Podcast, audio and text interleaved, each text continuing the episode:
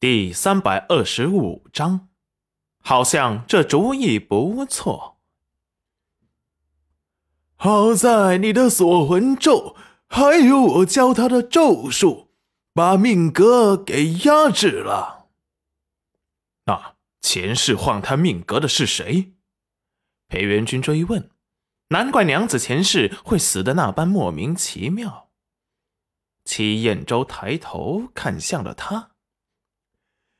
个需要冉丫头自己亲手去对付的人。前世换了他的命格，要是这世一半孤煞命格再被人拿走，他必死无疑。就算有命盘为他招魂。他这一辈子将会成为没有自主意识的痴儿。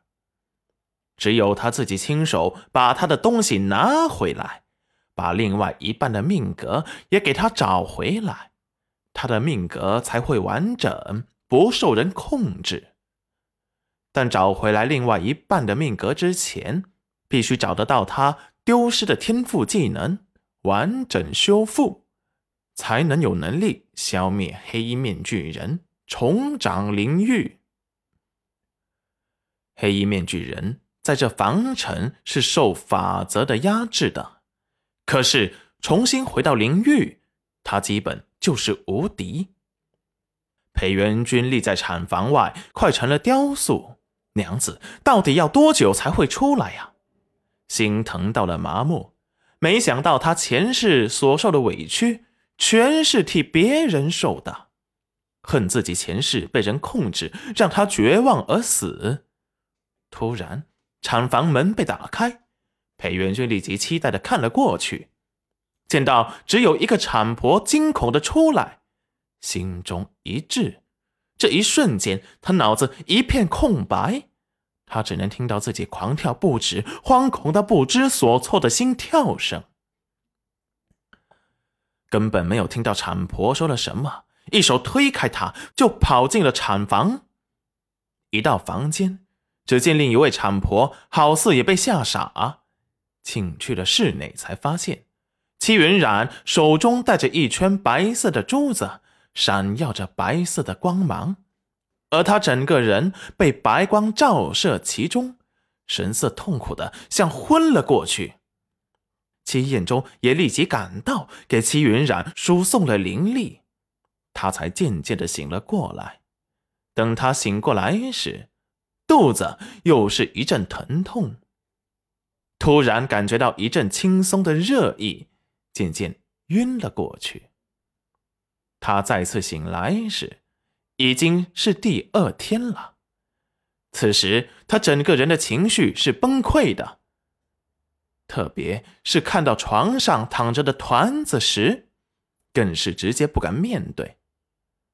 他堂堂的灵玉玉皇，竟然给人生了个孩子，还为一个男人弄得自己无辜惨死，连墓碑都不配有。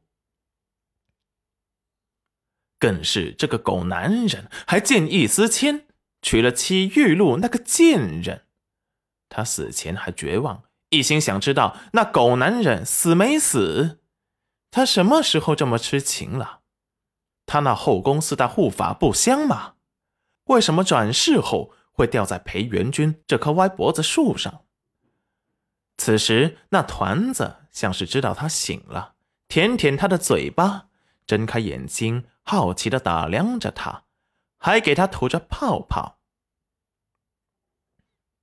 齐云染突然想到。这家伙好像是早产的，可是怎么看着一点也不像呢？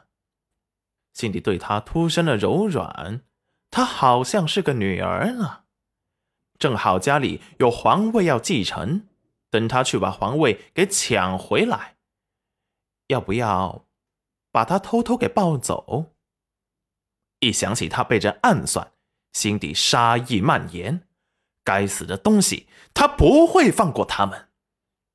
这女儿看着很乖，他带上她去复仇，难免有些不妥。要不然，就先把她寄养在这里，等他把他的皇位抢回来，再来接他。这样一想，好像这个主意不错。然后就见本是乖巧的家伙在捏了捏他的脸后，突然哭的是山动地摇、撕心裂肺，立即就把人给引了过来。首先进来的是裴元君，见到戚云然醒来，立即惊喜的大步流星的走了过来。娘子，你醒了。